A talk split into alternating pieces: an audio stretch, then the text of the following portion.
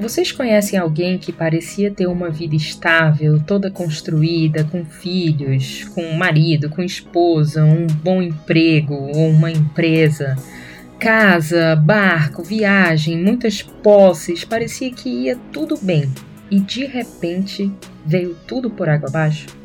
Conhece alguém que passou por uma situação dessa? Por que será que essas coisas acontecem? Então pega o teu café, eu já tô aqui com o meu e vem escutar esse papo de hoje.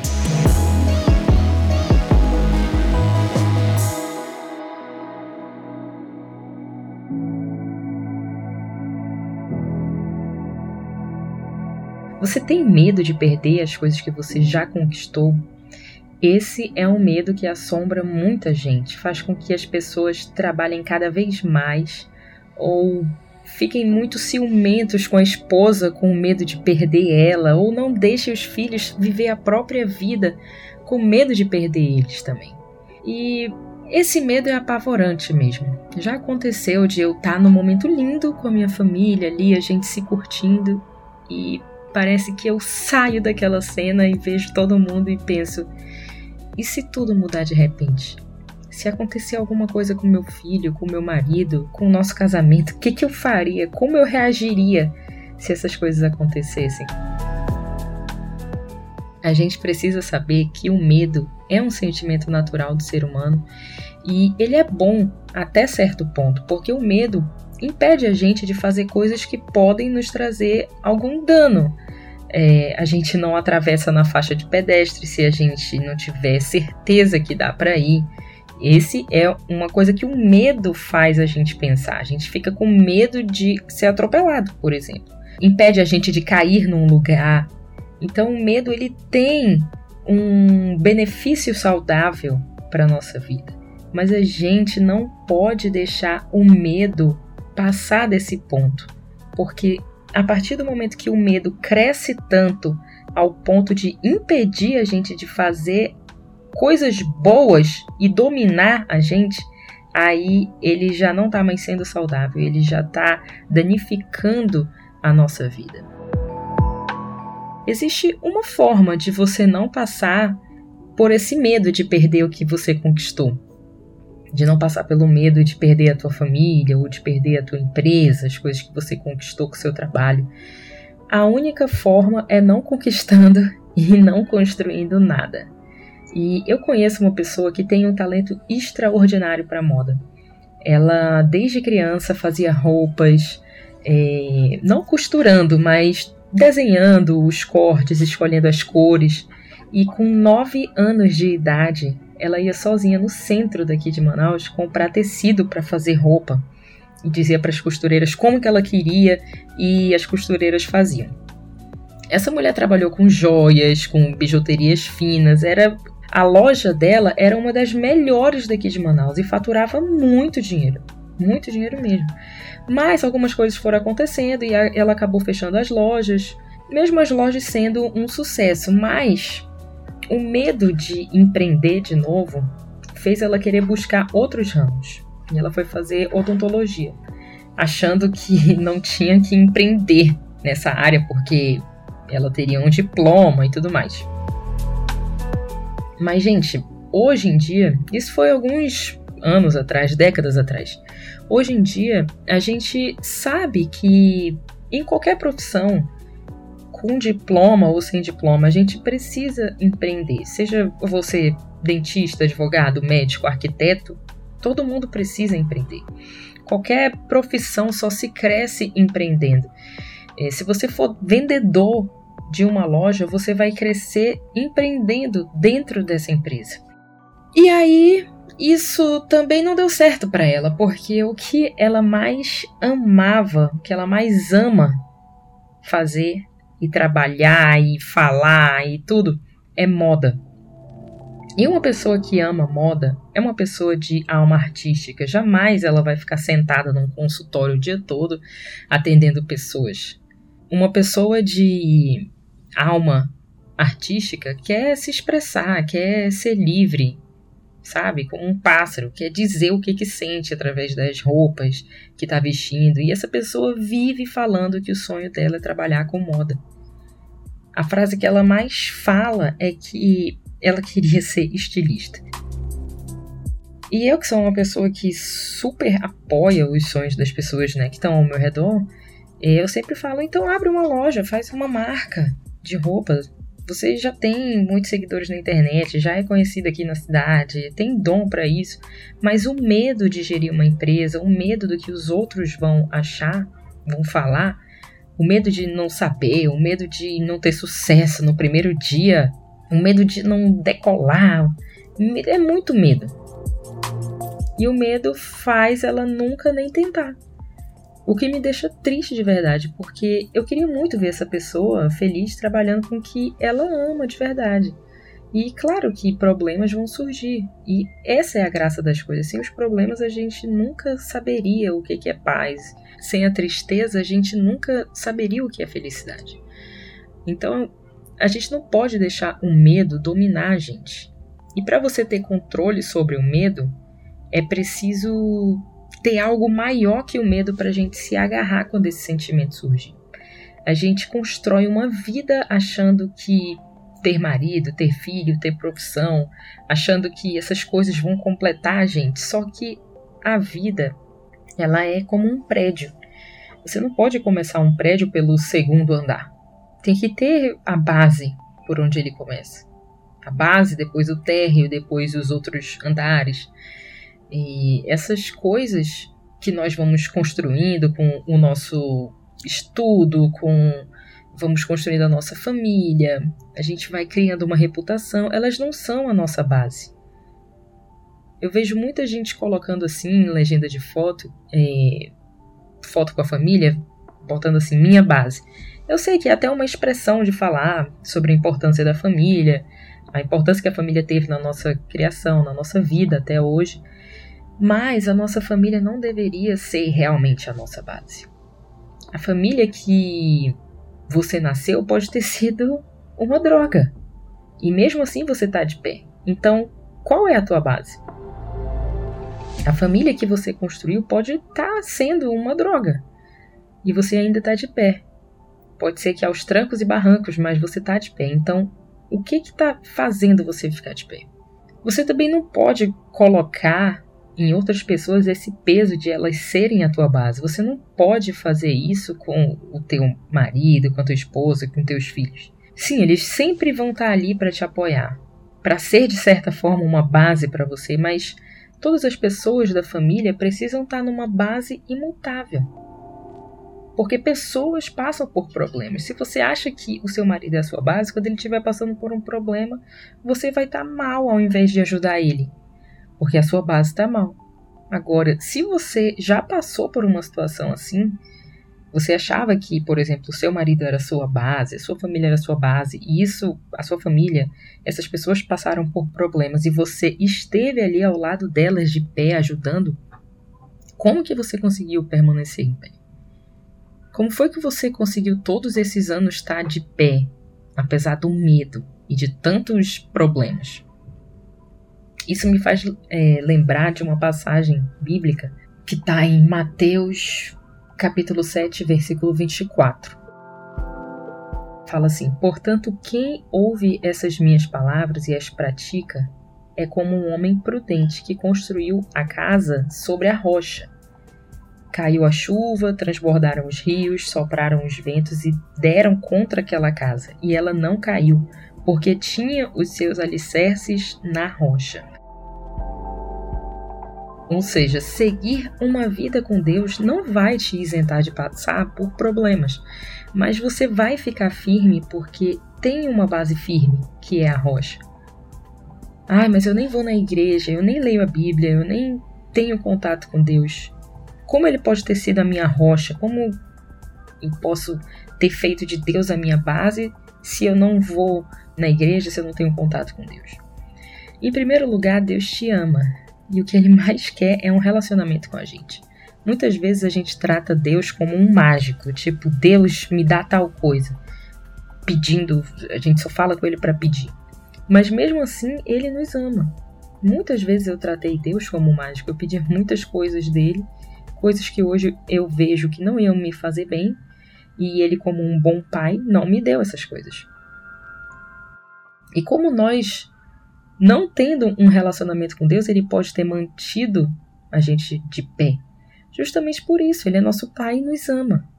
Se o seu filho parar de falar com você, você vai deixar de amar ele? Você pode até ficar triste, mas não vai parar de amar ele. E é assim com Deus.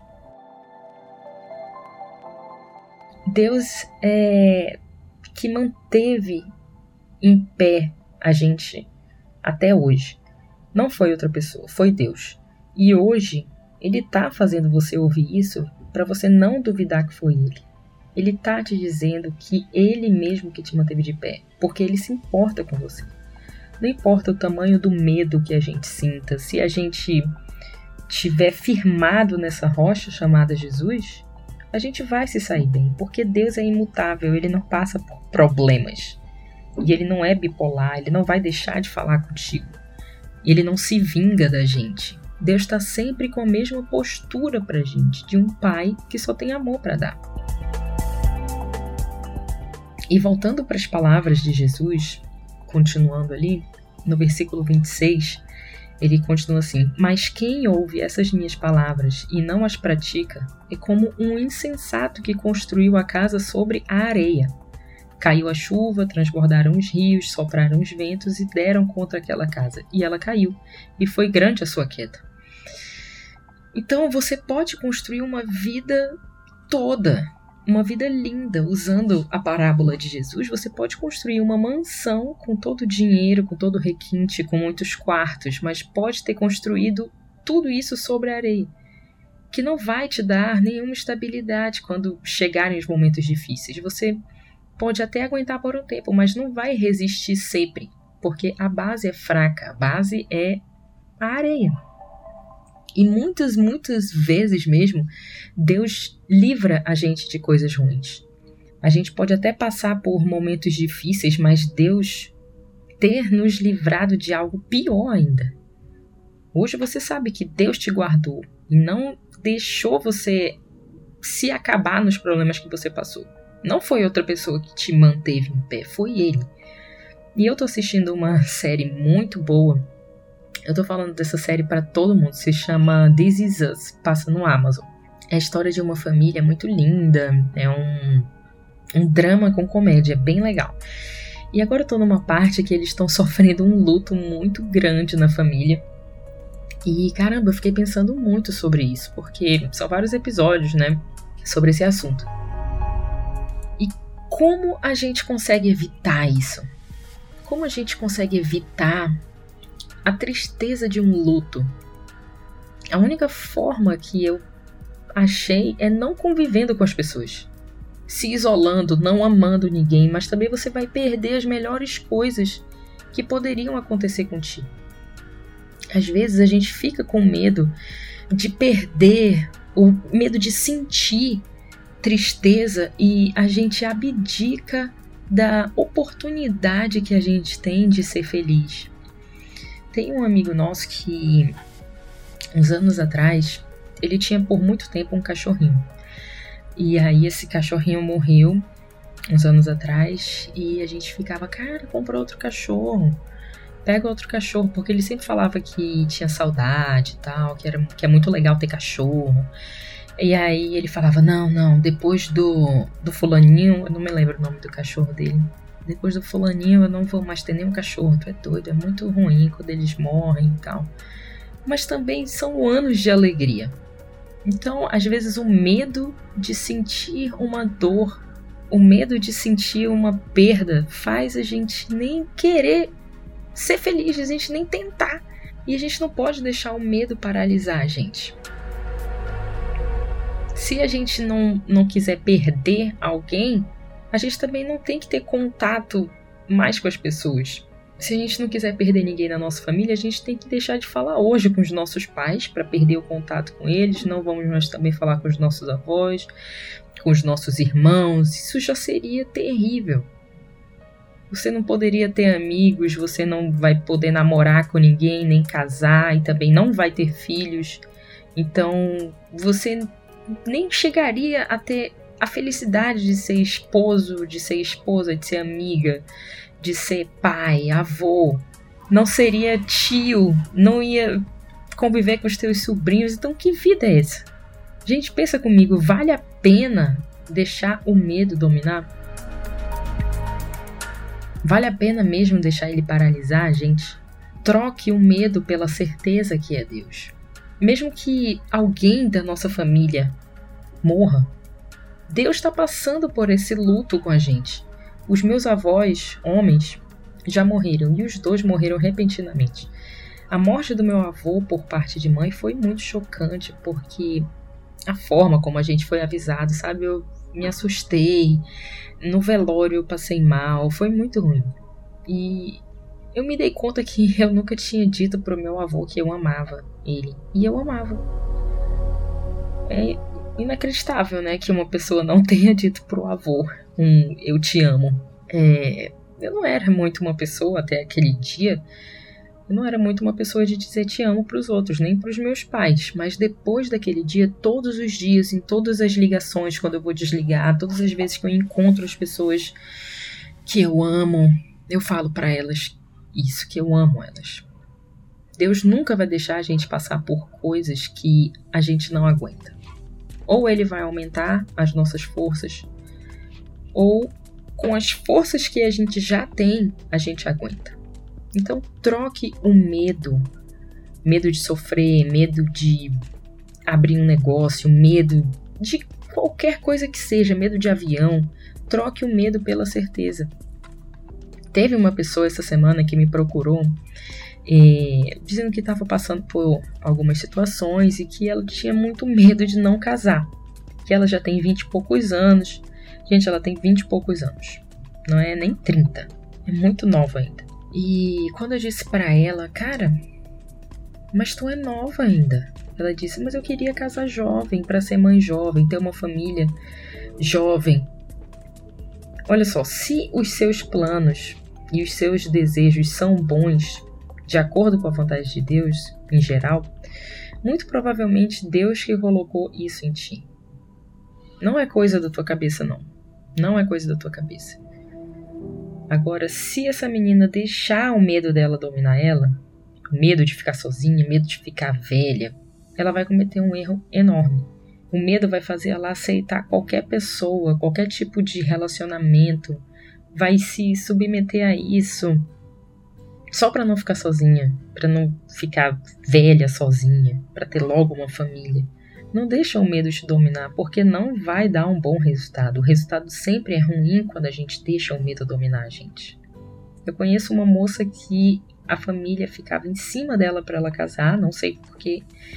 E ela casou com 20 e poucos anos com um cara que não tem nada a ver com ela. Hoje eles têm duas filhas e eles parecem que só moram juntos mesmo, porque eles não andam juntos para nenhum canto, eles não saem juntos, eles não fazem nada juntos.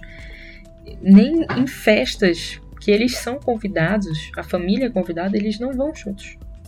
Vai só um, um dos dois com, com as filhas. Nem foto eu não vejo deles juntos.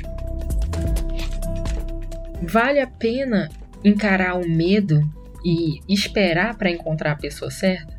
Ou você prefere ficar com medo e aceitar qualquer pessoa e passar o resto da vida infeliz?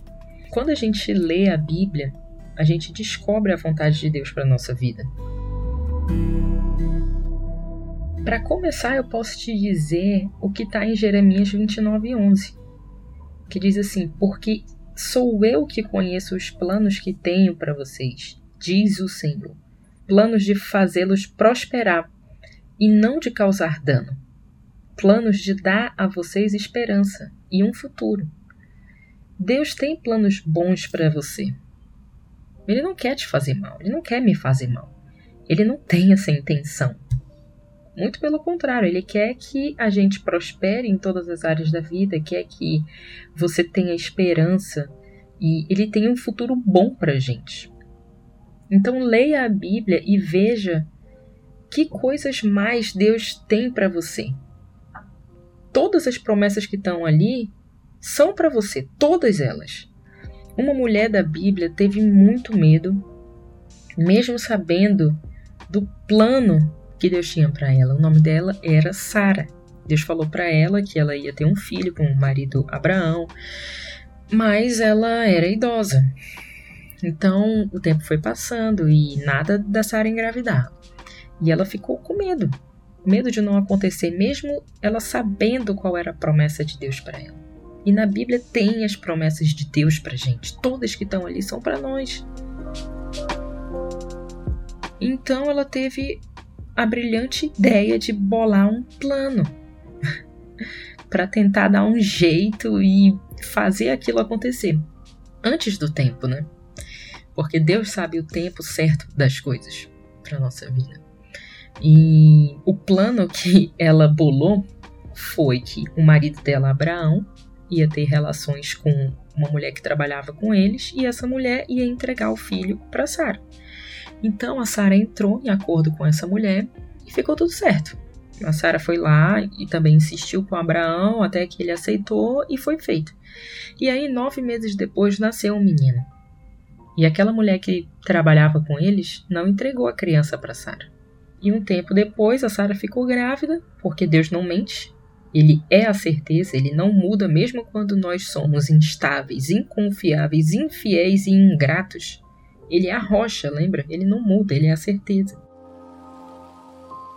Então, a Sara ficou grávida e teve um filho. E os filhos de Abraão originaram os povos árabes e judeus. De Sara nasceu Isaac, que gerou o povo judeu, e de Agar, que era a moça que trabalhava com eles, nasceu Ismael, que é o povo árabe. Então, quando você está firmado na rocha, você ainda vai sentir medo, mas você sabe que nada vai te abalar. Você precisa colocar os teus pensamentos no lugar e saber quem você é e quem é a tua base. Você não pode duvidar das promessas que Deus tem para você. Porque Deus não muda, ele não mente. Se ele falou, não tem para que Deus ficar brincando com a gente. Deus não fica brincando com a gente. Ele não brinca com os nossos sentimentos, com os nossos sonhos. A gente não pode duvidar das coisas que Deus tem pra gente, dos planos que ele tem pra gente, igual Sara, e tentar fazer, dar um jeitinho. A gente não pode deixar o medo de não acontecer dominar a gente e a gente tentar dar um jeitinho porque vai dar errado. Se você ouvir o medo, você vai errar muito vai paralisar muitas coisas e vai deixar de viver teus sonhos, vai deixar de ser você mesmo. Não tenha medo de perder o que você construiu. E cuida do que Deus te deu, sabendo que você está firmado na rocha, sabendo que Ele se importa contigo. Se agarre a essa certeza quando o medo surgir. Não tenha medo de se relacionar com pessoas porque algumas delas te feriram. Tem um ditado que é mais ou menos assim: é, uma pessoa se feriu com um cravo de uma rosa e, por causa disso, passou a odiar todas as rosas. Sabe? Umas pessoas ferem e outras pessoas curam. E quando se trata de recomeçar, seja no relacionamento, seja na vida profissional, não existe recomeçar do zero. Você sempre recomeça sabendo muito mais do que antes. Se você tem medo de avião, isso não pode te impedir de viajar e viver momentos incríveis, conhecer lugares, fechar negócios. O medo não pode paralisar a gente. Se o medo paralisar a gente, cada vez mais ele vai ficar maior e mais apavorante. A gente tem que enfrentar todos os dias os medos. E ninguém é poderosão, fortão, que não sente medo de nada. Todo mundo é ser humano. Todo mundo tem medo, é normal. Mas isso não pode dominar a gente. Tem uma mulher que eu amo muito ouvir as pregações dela, se chama Joyce Meyer, é uma americana. Ela diz assim: Não somos covardes porque sentimos medo. Somos covardes somente se deixamos que o medo governe as nossas emoções. A gente não pode deixar que o medo governe as nossas emoções, porque aí sim a gente vai estar tá abrindo mão de muita coisa de muita coisa boa. E os processos precisam ser vividos e não evitados. Algumas situações que a gente passa e não dão muito certo, é, medo de ficar sozinho, medo da empresa não dar certo, medo de não saber criar os filhos, medo do casamento não dar certo. Mas a gente precisa passar por esses momentos, por esses processos. A gente não pode simplesmente se entregar para o medo. A gente precisa passar por esses processos sabendo que no meio dos momentos ruins existem bens ocultos. Existem coisas boas para a gente aprender. Que se a gente aprender, a gente vai ter a chave para sair daquela situação. E vamos recuperar tudo que a gente perdeu e com essa superação ajudar muita gente. As pessoas não se conectam com as nossas vitórias. As pessoas se conectam com as nossas superações, com as coisas que a gente venceu. Use tudo o que tentou te derrubar, toda a tua superação, use isso para ajudar as pessoas. Eu também gosto muito de ouvir o Tiago Brunet nas preleções dele, e ele diz assim sobre o medo: se você se acostuma a não ter o que sonhou por causa do medo. A gente se acostuma a não ter o que sonhou por causa do medo. A gente abre mão dos nossos sonhos por causa do medo. A gente nem quer tentar por causa do medo. Igual a moça que eu dei o exemplo, que o sonho dela é trabalhar com moda. Ela já se acostumou a não realizar os sonhos dela por causa do medo. Então, sempre que o medo surgir, te lembra de Deus que Deus é Deus e Ele tá louco para cuidar de ti. Ele só quer que você dê uma oportunidade dele cuidar de ti. Deus tem tantas coisas boas pra gente, mas a gente tem que sair da frente dele para ele poder guiar o caminho.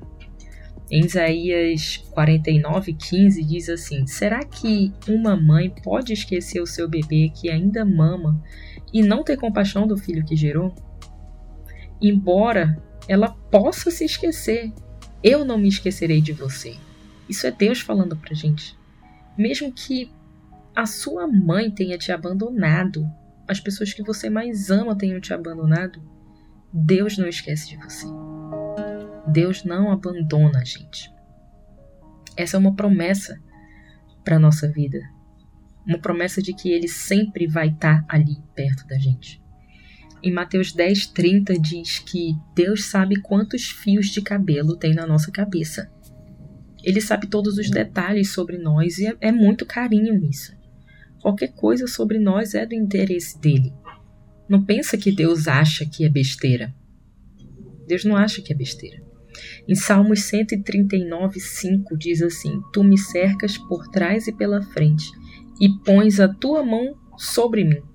Deus anda com a gente o dia inteiro. Ele está pertinho de nós, tendo o maior cuidado com a nossa vida. Mas lembre-se que você tem o livre arbítrio. Você pode escolher coisas ruins que vão gerar mais coisas ruins na tua vida. Sempre dependa de Deus. Que as suas escolhas sempre dependam de Deus e da vontade dele. Se baseie em Deus para tomar as tuas decisões a partir de hoje. Mateus 5,4 diz: Bem-aventurados os que choram, pois serão consolados. Quando você está firmado na rocha, não significa que você está livre de momentos ruins nessa vida, mas significa que você vai sair dessa muito melhor do que entrou você vai ser consolado, você vai ser restituído muito mais. Deus sempre tem mais pra gente, sempre tem a mais, a mais do que o que a gente imagina, do que o que a gente deseja.